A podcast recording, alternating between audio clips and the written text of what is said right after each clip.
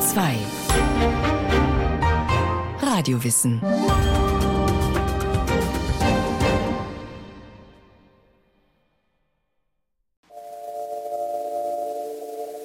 Wenn die Distel erblüht und die stimmenhelle Zikade, sitzend im Baum, ihr schrilles Lied breit strömend herabgießt, unter den Flügeln hervor, zur Stunde des lähmenden Sommers, dann sind die Ziegen so fett, der Wein so gut wie sonst niemals. Wir hatten eine wunderschöne Tagung in Delphi in Griechenland über Zikaden. Und wenn wir dann morgens zur Kaffeepause raus sind, dann wurde es gerade warm und die fingen dann zu, zu singen. Ganz, ganz toll. Das ist im Mittelmeergebiet. Das eine Zikada Orni hat diesen etwas, diesen, dieses Geräusch. Professorin Hannelore Hoch gerät ins Schwärmen in ihrem eher nüchternen Büro im Berliner Naturkundemuseum. Schon als Studentin widmete sie sich ihrem sechsbeinigen Forschungsgegenstand und ihr wurde dabei keinen Tag langweilig. Noch nicht einmal die Lautäußerungen der Zikaden gehen ihr auf die Nerven. Ich sehe es natürlich aus der Sicht der Entomologin und mich erfreut das, weil ich einfach weiß, warum sie es machen und wie sie es machen. Und ich empfinde es als Gesang, weil ich weiß, dass es ein Gesang ist.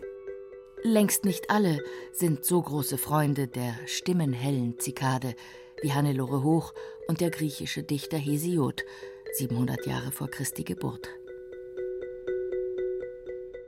Die Lautstärke singender Zikadenmännchen kann enorm sein. Singzikaden gehören zu den geräuschvollsten Arten im Insektenreich.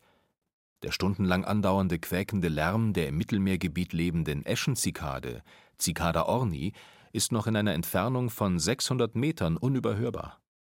Als lautestes Insekt gilt die australische Cyclocilla australasiae, die Töne von 113 Dezibel in 20 Zentimeter Entfernung produzieren kann. Dies ist eine Lautstärke, wie ein Presslufthammer, die schon die Schmerzempfindungsschwelle des menschlichen Ohres erreicht. Schreibt der Entomologe und Zikadenexperte Hans Strümpel in seinem Buch Die Zikaden und merkt außerdem an, dass die Zikaden selbst ihre Ohren auf Durchzug stellen können.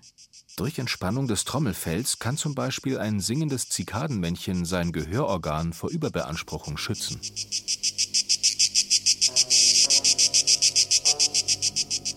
In ihrem Hörspiel Die Zikaden haben die Dichterin Ingeborg Bachmann und der Komponist Hans-Werner Henze den Zikadengesang in Wort und Musik nachempfunden. Denk dir erhitzte, rasende Töne, zu kurz gestrichen auf den gespannten Seiten der Luft oder Laute aus ausgetrockneten Kehlen gestoßen. Ja, auch an einen nicht mehr menschlichen, wilden, frenetischen Gesang müsste man denken. Um aber gleich anfangs einen Irrtum aus der Welt zu schaffen, Zikaden produzieren ihre Laute ganz anders als andere zirpende Kerbtiere. Also nicht in Analogie zu einem Saiteninstrument etwa durch Streichen der Beine über die Flügelränder. Mit Grillen oder Heuschrecken haben Zikaden auch systemisch nichts zu tun, denn sie gehören zu einer ganz anderen Gruppe im riesigen Reich der Insekten. Die Zikaden gehören also zu den geflügelten Insekten. Die haben vier Flügel. Die kleinste ist ähm, 1,5 mm groß und die größte hat eine Spannweite von so 13 bis 17 ähm, Zentimetern. Also das ist ein Riesenbereich. Zikaden gehören zu den hemimetabolen Insekten. Das heißt, sie machen keine vollständige Verwandlung im Laufe ihrer Ontogenese durch. Das wiederum bedeutet, dass die kleinen Zikaden, die aus dem Ei schlüpfen, ähm, sich langsam in fünf Larvenstadien zum erwachsenen Tier entwickeln. Und zwar graduell. Zikaden sind Pflanzensaftsauger, wie die ganze große Gruppe der Hemipteren. Da gehören noch andere Gruppen dazu, zum Beispiel die Wanzen. Zikaden kennt man ungefähr so 40.000 Arten weltweit, Wanzen nochmal ungefähr genauso viel, also es sind fast 100.000 Arten, die Hemipteren. Blattflöhe gehören dazu, Blattläuse. Wie aber produzieren die Zikaden ihre erstaunlichen Töne? Und warum? Ja, können überhaupt alle Zikaden singen? Nur die Familie der Singzikaden produziert Laute, die auch für das menschliche Ohr hörbar sind. In Deutschland als einzige Art die kleine Cicadetta montana oder Bergsingzikade, die nur sehr leise und in sehr hohen Frequenzen zirpen kann. Die kommt bis zum Kaiserstuhl vor. Auch in Thüringen gibt es ein paar Vorkommen. Die kann man auch noch hören, aber nicht mehr sehr gut. Also jüngere Leute hören sie noch gut, ältere Leute hören das nicht mehr. Um für uns hörbar zu singen, brauchen die Zikaden außer Wärme und einer ausreichenden Körpergröße ein ganz spezielles Organ. Dieses ist hochkomplex und in der Tierwelt ziemlich einzigartig. Außer bei Zikaden kommt es nur noch bei einigen wenigen Wanzenarten vor. Das Tymbalorgan, auf Deutsch Trommelorgan. Es sitzt am hinteren Ende des Chitinpanzers, der sogenannten Cuticula, und besteht aus zwei mit Chitinleisten versehenen Schallmembranen, an deren Innenseite ein kräftiger Muskel und eine Sehne ansetzen. Um die Funktionsweise zu erläutern, betätigt Professorin Hannelore Hoch ein beliebtes Kinderspielzeug aus Blech. Im Prinzip funktioniert das sowieso ein Klickfrosch. Durch Anziehen des Muskels wird diese Schallplatte nach innen gezogen und zwar nicht alle auf einmal, sondern so konsekutiv, die Rillen nacheinander und jede dieser Einzüge gibt so eine Art Puls. Und wenn der Muskel wieder entspannt, dann dellt sich das wieder aus. Und das ganz schnell gemacht ist, dieses Ja, also so sowas. Und bei beiden, beim Einklicken und beim Ausklicken sozusagen, gibt es diesen Puls. An das Tymbalorgan angeschlossen ist außerdem eine Tracheenblase, also ein luftgefüllter Hohlraum, der als Resonanzkörper dient, wie bei einem Musikinstrument. Je größer Tymbalorgan und Tracheenblase sind, desto lautere Töne produziert die Zikade. Und je nach Beschaffenheit des Tymbalorgans und des Resonanzraums sowie je nach Rhythmus und Tempo der Muskelkontraktionen erzeugen die einzelnen Zikadenarten sehr unterschiedliche Laute. Hört sich die Eschenzikade im Mittelmeerraum eher quäkend an, erzeugen manche japanische Zikaden ein metallisches Schrillen, das an eine Schleifmaschine erinnert. Das nervende Schrillen hat den im 17. Jahrhundert lebenden Dichter Basho nicht daran gehindert, ein Haiku, ein japanisches Kurzgedicht, auf die Zikaden zu verfassen. Denn auch in Japan verkündet der Gesang der Zikaden den Sommer und steht für Basho sogar in keinem Widerspruch zur Stille. Stille. Den Fels durchdringt das Zirpen der Zikade. Der Zweck des Zirpens ist bei allen Zikaden der gleiche. Es handelt sich um Balzgesänge, mit denen paarungswillige Weibchen angelockt werden sollen. Deshalb singen bei den Singzikaden bis auf wenige Ausnahmen nur die Männchen, und nur sie verfügen über besagtes Trommelorgan. Und wo mehrere Zikadenarten gleichzeitig singen, muss das Weibchen den richtigen im Chor des Gezirpes heraushören. Es ist ja enorm viel Information kodiert in so einem Quaker. Erstmal handelt es sich um einen Angehörigen der gleichen Art. Weibchen muss ja feststellen, ist das der richtige Besamer meiner Eier sozusagen. Weil die Weibchen verpaaren sich ein einziges Mal. Die müssen tatsächlich sicher machen, dass das das Richtige ist. Und das ist alles in so einem äh, kodiert. Da die Männchen sich mehrmals verpaaren können, singen sie oft mehrere Wochen lang. Und das sei ja sehr kraftraubend, wirft Hannelore Hochs Kollege aus dem Hintergrund ein. Er widmet sich dem spannenden Feld der Bioakustik. Manche Zikadenmännchen ließen zunächst andere Exemplare ihrer Art singen und warteten, dass die Weibchen in die Nähe kämen, bevor sie selbst loslegten. Ja, sie schleichen sich sogar an, erzählt Dr. Andreas Wessel. Sie haben kein Bewusstsein, aber das Verhalten ist variabel. Also Sie können sich auf die Umstände einstellen.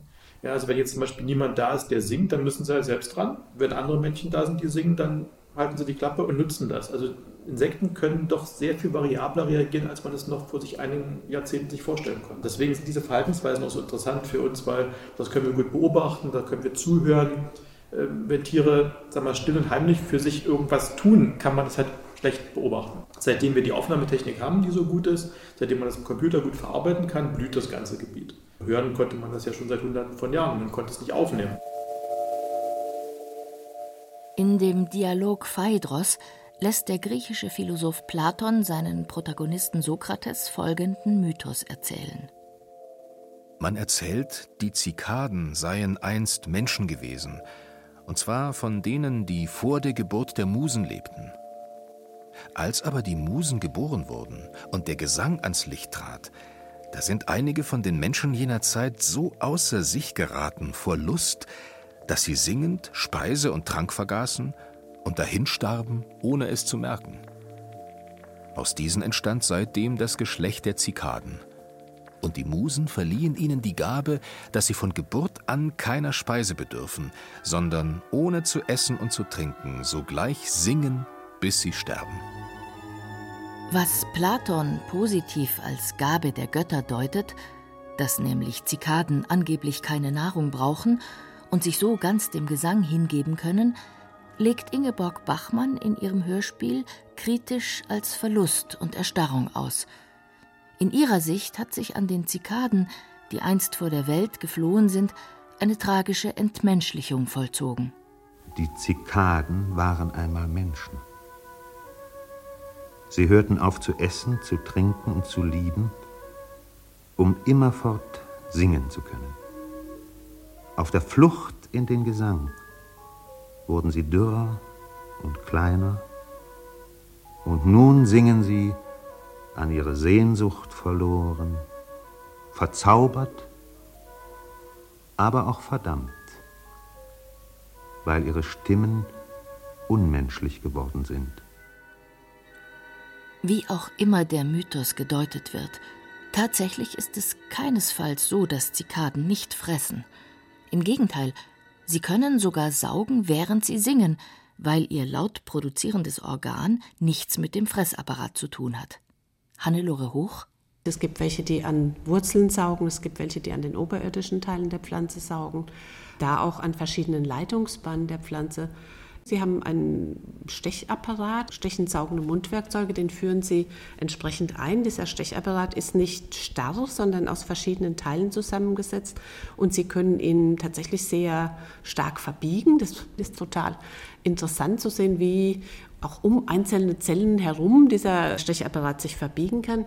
Dieser Stechrohrapparat bildet zwei Innen Leitungen, einer für den Speichel, der wird ausgeschieden und mit dem anderen wird Nahrung, also Pflanzensaft, aufgesogen.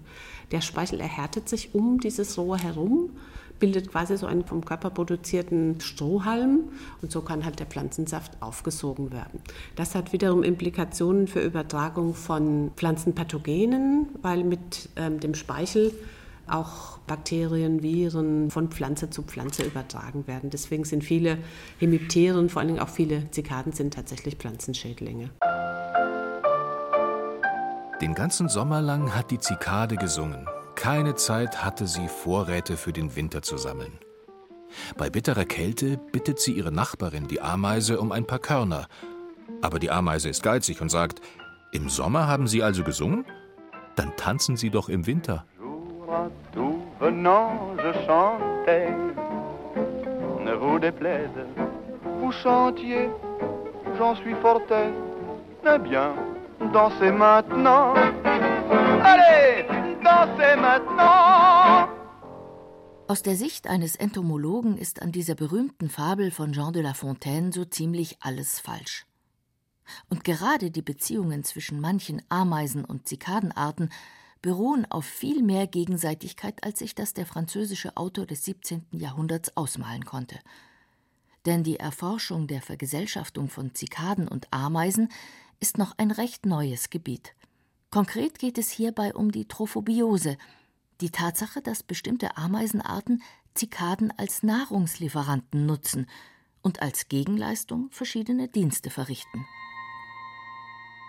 Wie bereits erwähnt, saugen manche Zikadenarten, besonders die bizarr geformten Membraziden, auf Deutsch Buckelzirpen, an den Leitungsbahnen der Pflanze, in denen zuckerhaltige Nährstoffe fließen. Meist befindet sich auf einer Pflanze dabei eine ganze Horde dieser Pflanzensaftsauger.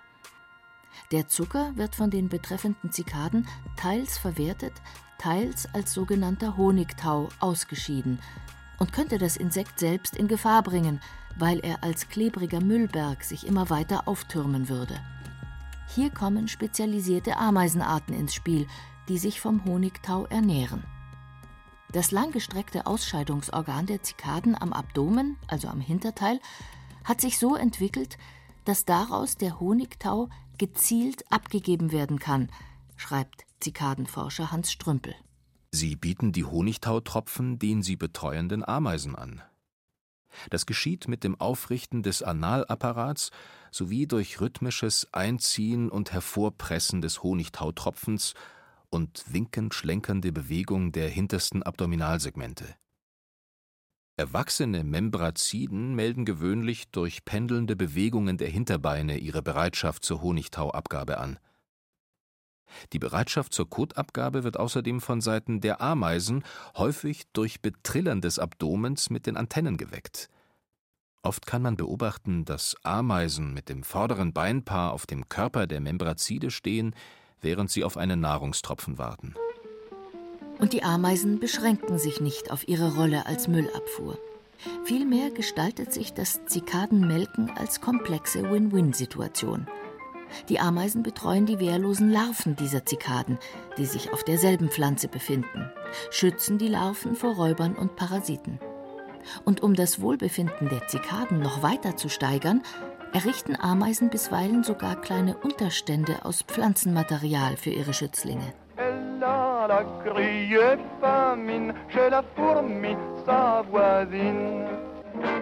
Diese von Ameisen betreuten Zikadenarten entwickeln sich also oberirdisch als Larven auf den Blättern. Andere Arten wiederum graben sich im Larvenstadium in der Erde ein und entwickeln sich unterirdisch. Das trifft auf sämtliche Singzikaden zu. Zwei bis 17 Jahre lang dauert dieser unterirdische Entwicklungsprozess. Die haben die Vorderbeine zu Grabbeinen umgeformt und saugen an Wurzeln während dieser Zeit und ja, verbringen den allergrößten Teil ihres Lebens unterirdisch, kommen dann, wenn es Zeit ist, sich zum erwachsenen Tier umzuwandeln, heraus und es passiert offenbar in, in wenigen Nächten. Ich habe es einmal gesehen bei einer australischen Art. Man sieht, wie aus dem Boden diese relativ großen Tiere kommen, hängen sich an Bäume, die Larvenhaut platzt auf und dann entfaltet sich daraus, dass das Tier mit seinen Flügeln. Es dauert ungefähr so eine halbe Stunde, bis das ausgehärtet ist und auch ähm, gefärbt. Mit der Aushärtung wird auch Pigment aufgebaut, was ein Resultat dieser Aushärtung ist. Und dann eine halbe Stunde fliegt es los. Und beginnt sein schrilles Gezirpe. Die nordamerikanische 17-Jahres-Zikade Magicicada kriecht je nach Gegend scharenweise aus dem Boden. Im Internet finden sich auf der Webseite cicadamania.com sogar Angaben, wann und wo in den USA eine solche Invasion zu erwarten ist. Die Schläfer erwachen, titelte die Süddeutsche Zeitung 2016 und berichtete, manche Anwohner würden in dieser Zeit in Urlaub fahren, auf der Flucht vor dem unerträglichen Lärm. Die amerikanischen Ureinwohner waren nicht so zimperlich. Im Gegenteil kannten die Hopi-Indianer sogar eine Zikadengottheit als Symbol der Unsterblichkeit.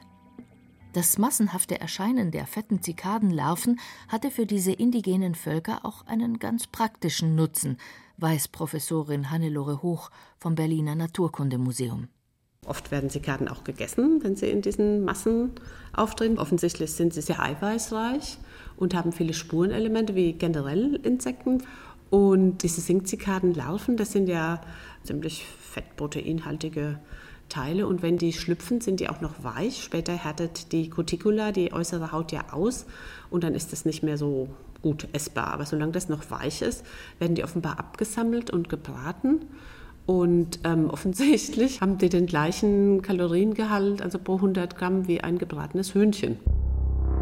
Für die Zikaden wird es also gefährlich, sobald sie das schützende Erdreich verlassen. Was auch immer der Grund war, einige wenige Zikaden haben sich so entwickelt, dass sie ihr ganzes Leben unterirdisch verbringen. Am Computer im Berliner Naturkundemuseum spielen Hannelore Hoch und ihr Kollege Andreas Wessel die Lautäußerungen der Art Oliarus polyphemus vor. Das sind Höhlenzikaden, die in Lavagesteinhöhlen auf Hawaii leben. Seit dem Jahr 2000 erforschen die beiden die Liebesgesänge dieser unscheinbaren, farblosen, kaum vier Millimeter großen Tiere. In Hawaii gibt es diesen Baum, der Metrosideros polymorpha, das ist eine Pionierpflanze. Und die schickt sehr lange Wurzeln in die Höhlen, in dieses poröse Gestein. Und die hängen dann richtig wie große Vorhänge in die Höhlen hinein. Und das ist eine super Nahrungsressource eben für diese Höhlentiere. Und die Signale können sich entlang dieser Wurzelvorhänge richtig gut ausbreiten, weil die Wurzeln hängen nicht nur so runter, sondern die sind miteinander in, in Verbindung. Und obwohl die sich relativ ähm, weich anfühlen, sind die doch durch die wassergefüllten Leitungsbahnen so gut miteinander verbunden, dass man wirklich über drei, vier Meter diese Signale hören kann. Das ist wirklich erstaunlich. Ja. Die Lautproduktionen sind selbstverständlich mit dem bloßen Ohr nicht wahrnehmbar. Die Schallwellen werden nicht durch die Luft transportiert, sondern als Vibrationen des Untergrunds, hier der Wurzeln des Eisenholzbaumes, auf denen die Höhlenzikaden sitzen. Sie hören diese Schallwellen auch nicht mit den Ohren, sondern spüren sie über ihre Beine. Für uns wahrnehmbar werden die Balzgesänge nur durch spezielle Aufnahmetechnik und tausendfache Verstärkung. Bei diesen Höhlenzikaden tönen, anders als bei den Singzikaden, Männchen und Weibchen gleichermaßen. Ja, bloß keine halbe Stunde so gehen. Ne? Ja. Das ist jetzt alles das Weible. Männchen antwortet. Und die kleinen Tap-Taps, das sind die kleinen Füßchen, die da. Das.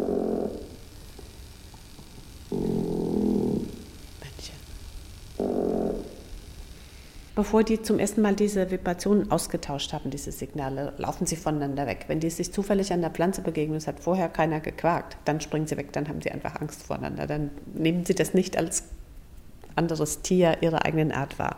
Wenn sie mal angefangen haben, dann fangen sie an, sich zu unterhalten. In der Zeit nähert sich das Männchen dem Weibchen an, da kommt es zur Paarung. Wenn aus irgendeinem Grunde das Weibchen der Meinung ist, es ist nicht der Richtige, kann er machen, was er will, geht nichts. Dann hört es einfach auf, also Weibchen singt dann nicht mehr weiter. Und der paarungsbereite, aber blinde Abgewiesene hat keine Möglichkeit mehr, das Weibchen ausfindig zu machen.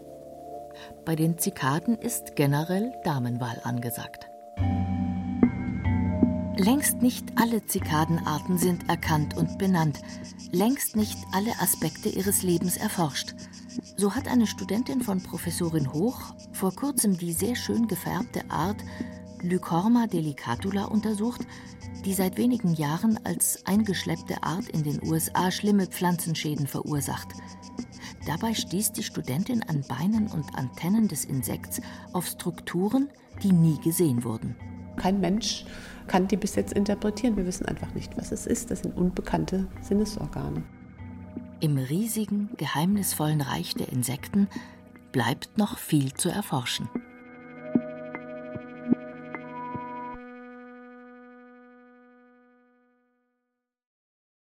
Sie hörten Zikaden, der Sound des Sommers von Christiane Seiler. Es sprachen Irina Wanker und Christian Baumann. Technik Regina Stärke. Regie Christiane Klenz. Eine Sendung von Radio Wissen.